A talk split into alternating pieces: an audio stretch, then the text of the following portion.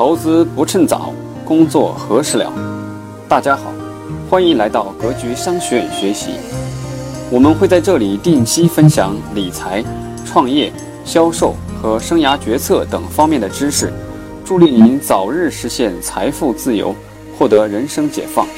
欢迎加入 QQ 群交流学习，群号好，四幺六四零。六幺五六四幺六四零六幺五六。下面请听分享。好，大家看这个图，大家看这个图，周期图。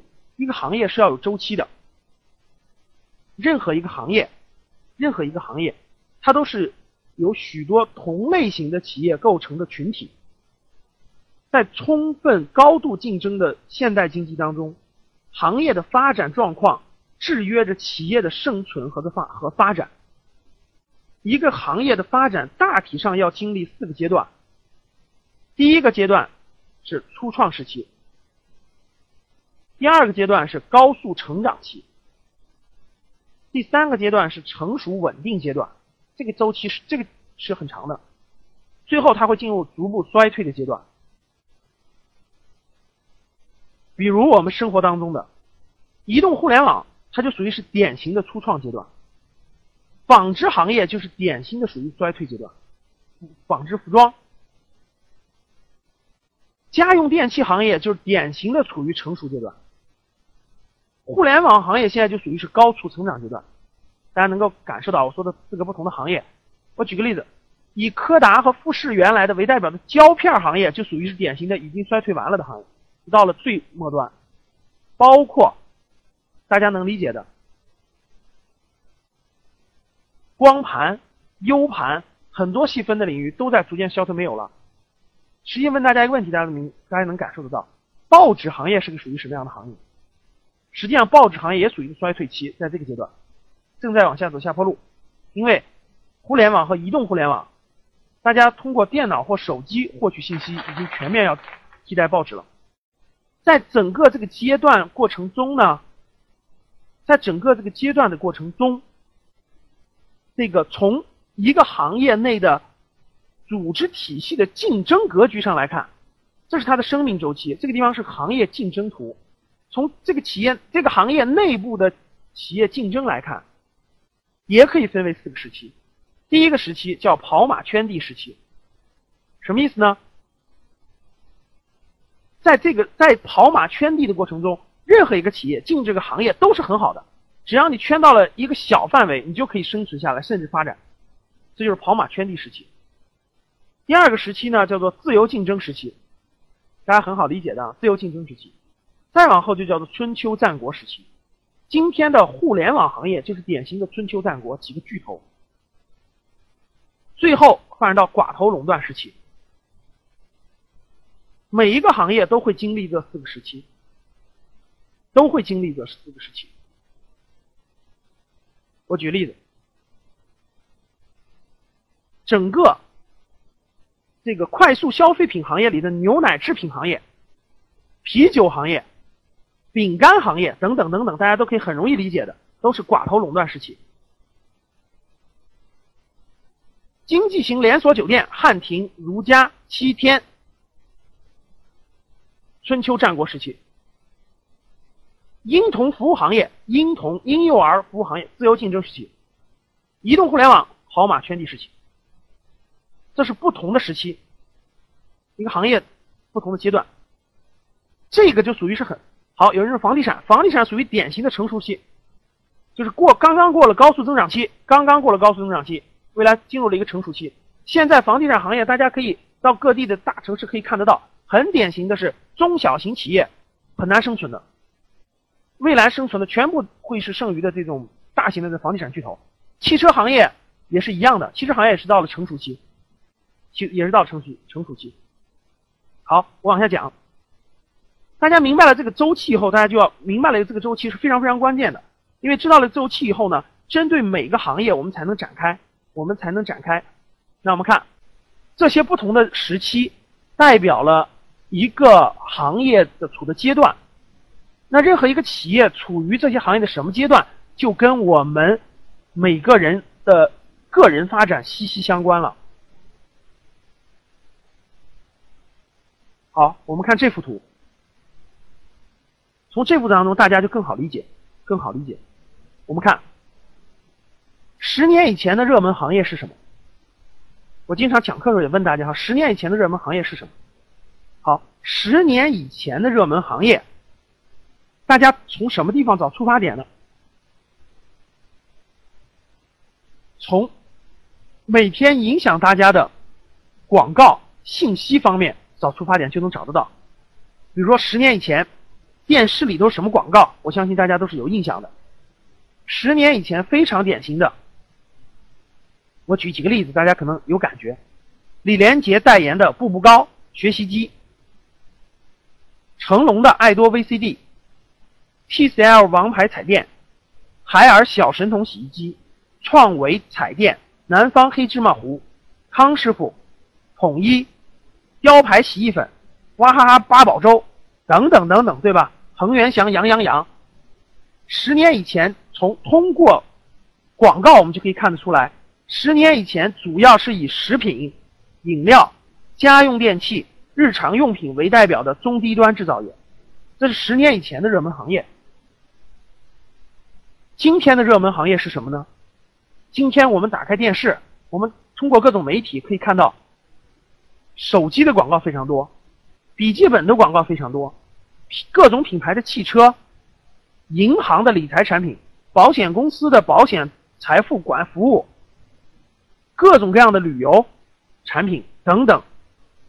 今天的热门行业的典型代表，就是以通讯、交通为代表的中高端制造业，以金融服务、旅游为代表的高端服务业。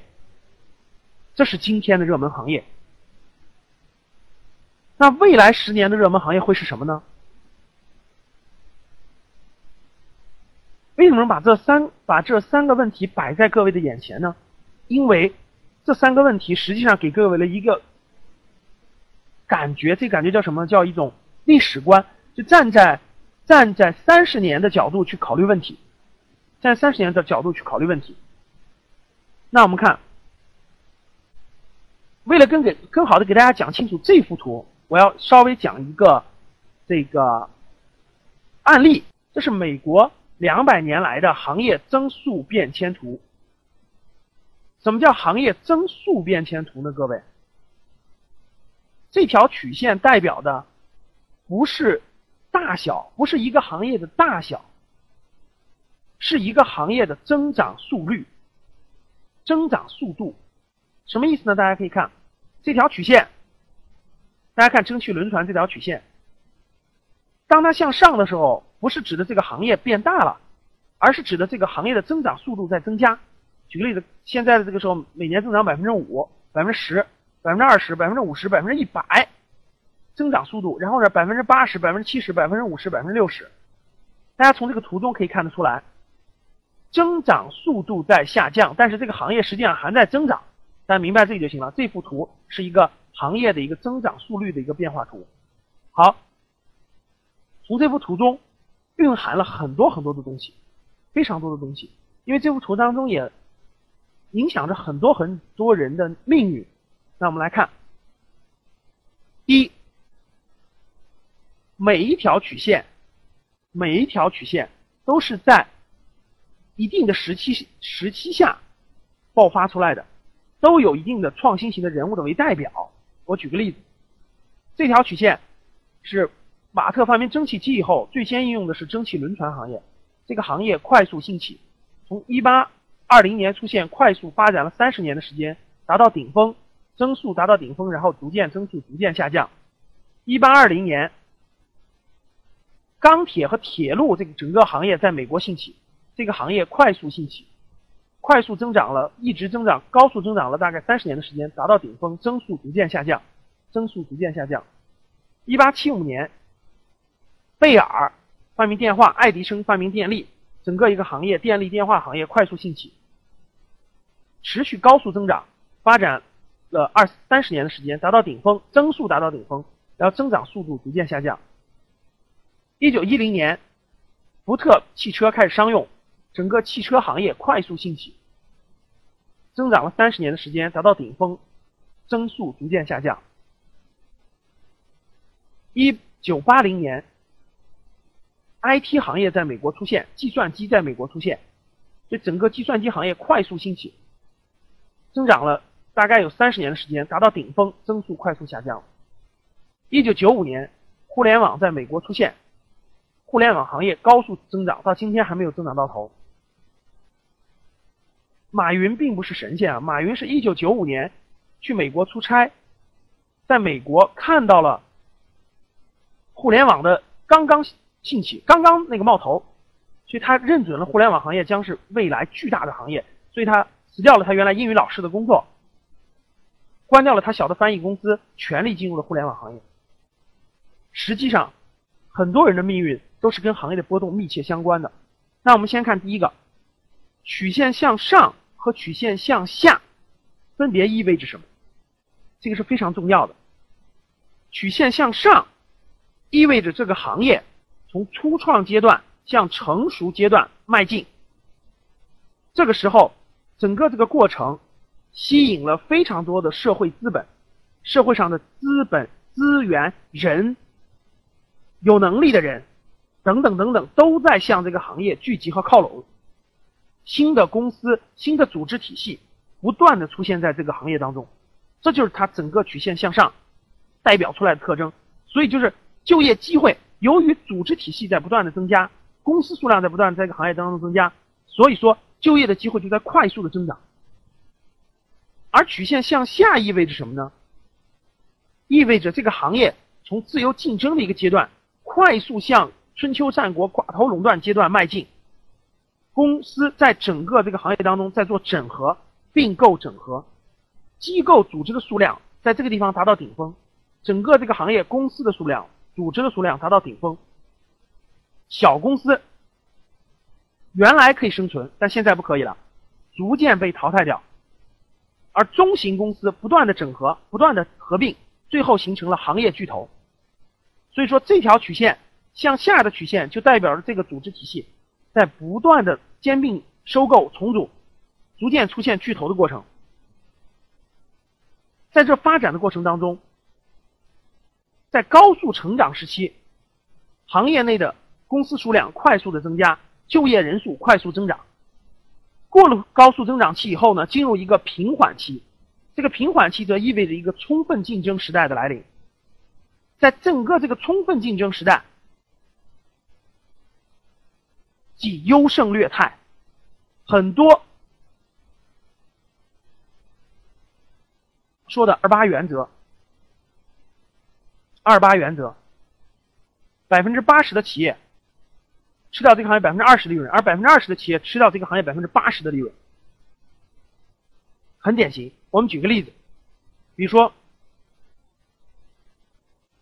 牛奶行业、汽车行业等等等等，特别多，饼干、巧克力，所有的行业里面基本上都是二八原则都已经产生了，所以在二八原则里面是很难创业的，就是在已经行业已经形成这种。这个这个这个格局形成以后是非常非常难创业的，在这些行业里面。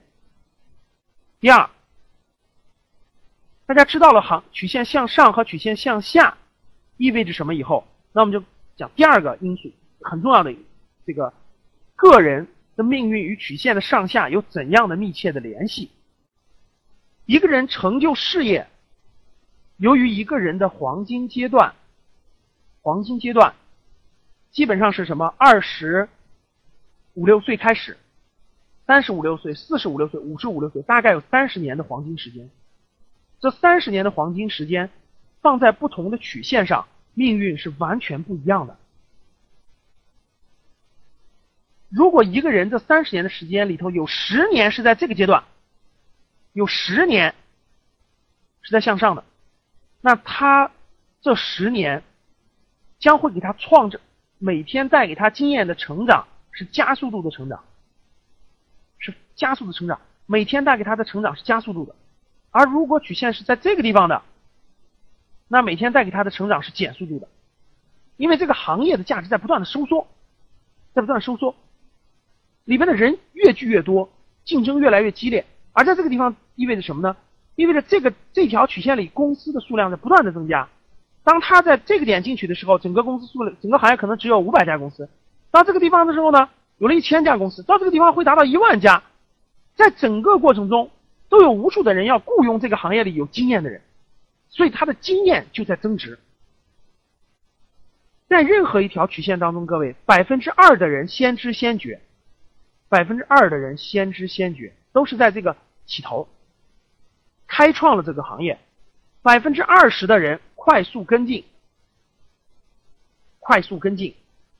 看到了这个行业的前景或者未来，仅把自己的未来的这个命运呢依托到这个行业当中，而百分之八十的人，大家知道什么时候进这个行进每一条曲线的吗？都是在这个点上，大概在这个点上进去。为什么呢？实际这个本质原因，各位，因为当一个行业发展到高速成长期快过去的时候，不用快就高速成长期。达到中期的时候，学校里就开始设置这个行业的专业了，就开社会就有教育培训机构去培养整个这个行业所需要的人了。所以说到大概这个点的时候，就有大批量的已经培养出来的人涌入了这个行业，他们满足了未来整个行业未来人员的需求。而实际上，当他们进去的时候，整个行业利益分配大致已经清晰了，前面进去的这些人已经吃掉了这个行业百分之八十的利润，大部分利润都被前面的人吃掉了，因为前面的人进去的早，无论经验、无论阅历、无论人脉等等的积累都比他们更早，所以说，大部分人，换句话说，我解释一下，就是我想说的这句话就是，很多人，很多人走出校门的时候，他学的那个专业。知识已经，当他毕业的时候就已经落伍了，就已经落伍了。每条曲线，我们我们都可以找到不同的这个人哈。这个为了证明大家如何好理解，这些人走出校门的时候就落伍了。大家可以看到，在一八二五年的时候，大学里实际是没有铁路相关的专业的；在一八七五年的时候，电力电话也不是在大学里出现的。一九一零年，当时的学校里头也没有汽车相关的专业。一九八零年的时候，当时也没有电脑相关的专业。一九九五年的时候，大学里也没有计算，就是这种互联网相关的专业，实际是没有的。包括到今天也没有微博营销啊，也没有完全做移动互联网的这种专业。所以说，学校里学专业比较泛，比较泛。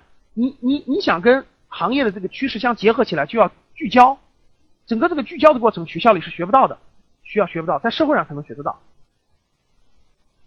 好，大家明白了这里面，理解了我前面讲的这些东西以后呢，大家就看整个，大家看这幅图，理解了整个这幅图以后，我们就看几个关键的地方。我们看一八七五年的时候，如果一个人一个在这个地方毕业了，就是一个大学毕业生，大家可以看到他有几个选择。他实际有三个选择，对不对？第一个选择可以去蒸汽轮船行业，第二选择可以去铁路铁路行业。咱们先别管他能，就是能不能迈过去，至少他有这三个可能性。第三个选择电力电话行业。同样的，我们看一九一零年一个毕业生也有三个选择。一九一零年的时候，这个毕业生也同样一个年轻人吧，也有三个选择，他可以选择去铁路。第二种选择是去电力电话行业，第三个选择是去汽车。同样的，各位，一九八零年和一九九五年也是面临三个选择：第一个选择是去电力电话，第二个选择是去汽车，第三个是去互联网。那紧接着就又有一个问题出来了：这三个选择，哪一个门槛更高，哪一个门槛更低呢？实际大家好好好想想就可以，蒸汽轮船行业。只要一条曲线达到这个位置，就意味着这个行业已经形成寡头垄断。寡头垄断，所以说第一个选择门槛最高，这就是今天我们想去很多五百强非常难去的原因。它又要笔试，又要网申，又要面试，因为那整个那个行业就那几个公司，它肯定是大公司嘛，所以它门槛高啊。第二个门槛是不如第一个高，但是相对来说热门行业嘛，然后呢，大家竞争也比较激烈。最低的门槛是第三个门槛，门槛是最低的，对任何新兴行业门槛都是最低的，因为他刚刚开始，没有人懂，没有人去做。这就跟马云说的，马云说他两千年创办阿里巴巴，一直到两千零三年，也没什么特别名校的毕业生去，所以他的招聘标准一降再降，一降再降，最后降到了一个标准，就是只要不残疾就要。而阿里巴巴的前一千零五十个员工都拿到股票期权的呀，再加上如果一个员工在阿里巴巴，甭说在阿里巴巴，在淘宝任何一个阿里巴巴旗下的公司工作个两三年，那任何一个电子商务的公司都要啊。所以各位想想，这就是三个不同的选择，三个不同的选择，曲线向上，成就了很多人的一一生；曲线向下，很多人的一生都是很普通一。很普通的做工薪阶层的一生，甚至到最后，各位知道，今年摩托罗拉裁员的时候，我认识好几个摩托罗拉的，他们在里面都工作了八年了、九年了，很多女女孩都正好刚怀孕或刚刚要生小孩，在一个企业待了八年的过程，各位看好了，它就是这么个过程。他进去的时候可能正好是在这个位置，然后出来的时候正好在这儿。通信行业又受到了重大的影响，所以说他就赶上了裁员。赶上裁员以后呢，他会面临一个很痛苦的问题，就是。这个行业在不断的向下走，就增长速度在不断的向下，没有人能接它。如果是一个向上的公司，你们听说过互联网公司倒闭吧？太正常了，对吧？什么团购啊，什么电子商务不天天倒闭吗？但你们发现做互联网的人找不到工作了吗？没发现，我跟你说，因为他这个他曲线向上，有很多新的公司冒出来，他就可以收了这个人，因为他有经验。而曲线向下的，我跟你说，那真裁的时候他就没用了。为什么？因为这个行业的巨头都在裁员，要裁员都在裁员，因为它整个是行业波动。你比如说今天的电信行业就比较难找工作，因为今年电信受到了很大的冲击和影响，什么摩托罗拉、诺基亚、西门子、中兴、华为，实际上业绩都受到影响。那那我认识的那好多三十岁左右的那种人，那个摩托罗拉突然裁员了，是的，给他可能给他一笔那个那个那个那个那个 N 加一。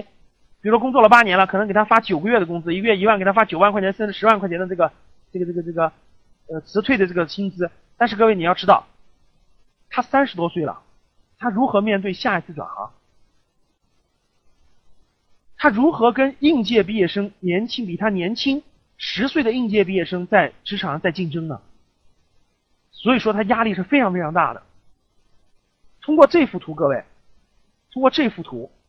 我们从美国两百年来的历史往回倒，我们看到今天，今天难道不是一样的吗？十年以前的热门行业，以什么为代表？各位，各位，各位想想，十年以前的纺织、服装，大家想想，服装随便举例子，真维斯、班尼路、森森马、杉杉、雅戈尔、李宁、安踏。这些品牌都是当时在这个点上最热门的，对不对？大家当时大街小巷都开便利店，最火爆的。对，休闲服装，甚至包括户外服装。但是今天大家去看看昨天的新闻，整个服装行业库存三百二十五亿，全国人民消费三年都是卖不完。我们原来公投过一个做服装的企业，积压库存积压一个多亿。十年以前家电、纺织、服装的，今天它就已经走到这个地方。那你可以发现，这个地方它里面都是大公司，比如说家电、国美、苏宁、海尔、创维，这些都是大公司。但它这个行业就属于是夕阳行业了，已经走到了这个走到了这个这个这个这个阶段。同样的，从两千年开始起步的房地产、互联网，很多好的公司，到今天，哎，达到一个如日中天。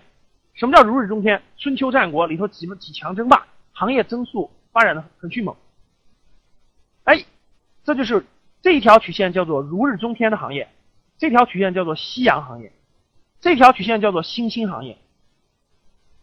很多行业刚刚开始起头，或者说积累了好多年，现在开始往上走，进入了高速成长期。高速成长期，它会在未来走一个向上的曲线，走一个向上的曲线。整个这个过程呢，我们可以清晰的看到，我前面举的那个例子，十年以前的毕业生。很多人选的是这条曲线，所以十年以后它的发展是很一般的，而有一批十年以前的学生选的是这条曲线，所以他的十年正好在一个高速成长期里面，所以他成长很快。同样道理，今天的学生也面临这个选择，也面临这个选择，摆在眼前永远有三个机会，永远三个机会。如果说随便任何一家公司，你都可以，都可以给你 offer，都可以录取你，但是如果你不知道这家公司第一是属于什么样的行业，第二处于行业的什么周期的话，那大家想想，难道不是这种盲目找工作吗？好，所以给大家引出了一点结论：战略方向。一，行业的波动规律对一个人的事业成败影响起关键作用。行业的波动规律对一个人的事业成败影响起关键作用。各位，一个人的事业，我们不单单不要把我们的，我们不再说一份普通的工作。如果说只是为了养家糊口的一份工作。很多人觉得老师我去哪儿都可以，实际不是的，因为随着年龄的增长，随着你未来这个这个，你的这种愿、你的愿景、你想做的事情等等等等，逐渐就会眼线会向事业所靠拢，会向事业所靠拢的，影响你做出成绩的大小，影响你成功的很重要的一点，各位知道是行业的波动规律，也就是说你是否处在一个行业的高速增长期。每个人每天的工作时间都是八个小时，对吧？或者是十个小时，没关系的。他总不可能超过做二十每天做二十六个小时吧？每个人都需要休息。每个人，你一天可以别人工作八小时，你可以工作十个小时，甚至十二个小时。但是拉长了一年、两年、三年呢？时间是无法跟别人拼的。拼的最核心的，各位是你做的内容，就是你在这段时间里做什么样的内容。这就是为什么有的人发展快，有的人发展慢，这是因为他找到了一个发展很快的一个行业，在这个行业当中呢，不断的不断的积累他的经验，最后行业让他成功的。在很多人毕业的时候，很多人会以自己的专业去选择方向，实际上专业呢只能让你成长，职业方向只能让你成长，行业才能让你成功。是这样这么一种逻辑和关系，所以说各位要把握住行业波动的规律，去一个行业的高速增长期。第二，第二，任何一个时期都有三个选择摆在每个求职者的眼前，我觉得应该叫做每个择业，每个要定位自己发展方向的人，在他的生涯决策的关键时期，都有三个选择，他要考虑清楚的。不是随便出来一个选择啊，我就去吧。不是的，也不是啊，这个企业在什么地域，这个企业给的薪资高一点啊，这个企业的这个这个这个工作环境好一点，等等等等，这些都不是最关键的。最关键的这三个选择指什么呢？指它处在是行业的什么周期，是它的这个行业的初创期，还是高速成长期，还是衰退期？这是非常关键的。夕阳行业。我是不太建议各位去的。虽然夕阳行业也有一些细分，很细的细分可以代表未来的方向，但是整体上夕阳行业不适合你在里面投入十年的青春时光，包括你创业也不可能在一个夕阳行业去创。夕阳行业的格局和利益分配格局已经产生，已经已经已经固定固化了，已经固化了。未来十年的新兴行业。主要集中于创新服务业。我这里面中间插一句话：如日中天的行业可以不可以去？可以去，但是如日中天的行业只能去其中的一部分。这我就留下来。比如说，很多人说的，老师，房地产能不能去？保险能不能去？汽车能不能去？好，这些如日中天的行业只能去一种一种类型的企业。什么类型的企业呢？卖个乖子，卖个关子，留下来。下次课给大家讲去如日中天的行业去什么样的企业？我们先往下走。未来十年的新兴行业主要集中于创新服务业。我相我相信大家很关心未来十年那条那条曲线到底是什么曲线？因为大家只能选择未来，不能选择过去，对不对？没法选过去。你要改变你的命运，你只能选未来。未来在什么方向上？未来主要在创新服务业上，为什么？各位，简单说一下：一，这一点真的是在我课程当中将是个重点啊。但是我这里面简单说，各位，大家想一想，现在中国人还缺吃缺穿吗？缺家用电器吗？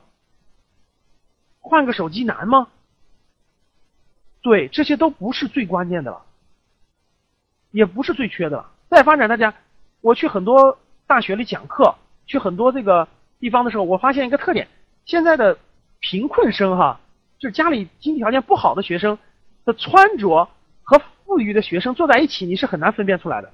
就是你根本从他们的着装上已经判判断不出来谁谁穷谁富了。所以说，有一部分供应已经饱和了，各位要去尽量。这就跟这个什么呢？有些行业属于是供大于求的，但有些属于供小于求的。供小于求的行业，在中国将会爆发的就是中国的服务经济将会爆发，而服务经济里头，像餐馆啊、酒店啊这种属于传统服务业，大家要去的是现代服务业。现代服务业里最典型的是创新服务业，创新服务业里最典型的是。那得讲一门课，一点时间讲不明白了哈。但是这里面可以划分出很多细细分来，每个行业内都有新兴的细分行业代表未来的趋势。好，这个地方我为什么要解释一下呢？因为这个行业是产业是最大的概念，产业往下细分可以细分到行业，行业再往下细分可以细分到细分行业和细分领域。虽然有些行业已经传统了，虽然有些行业可能饱和了，但是。我这里面确实要解释一点，就是在新在行业当中都有新兴的细分来代表它未来的趋势，来代表它未来的趋势。我举个例子，化妆品行业，化妆品行业大家觉得饱和了吗？没有，化妆品行业，女士化妆品行业增长比较缓慢了，但是男士化妆品增长还在增长，包括青少年的化妆品，包括纯天然的植物的。绿色的化妆品，这些细分行业都是有前景的。比如说刚才人写了房地产领域、商业地产、旅游地产、养老地产，说的没错，它会有细分。食品行业，婴幼儿的食品、婴幼儿的辅食、营养品、健康食品，这些都是有前景。所以说，第四点的意思就是各位战略方向上有些行业是有细分的，它可以代表未来的趋势。好。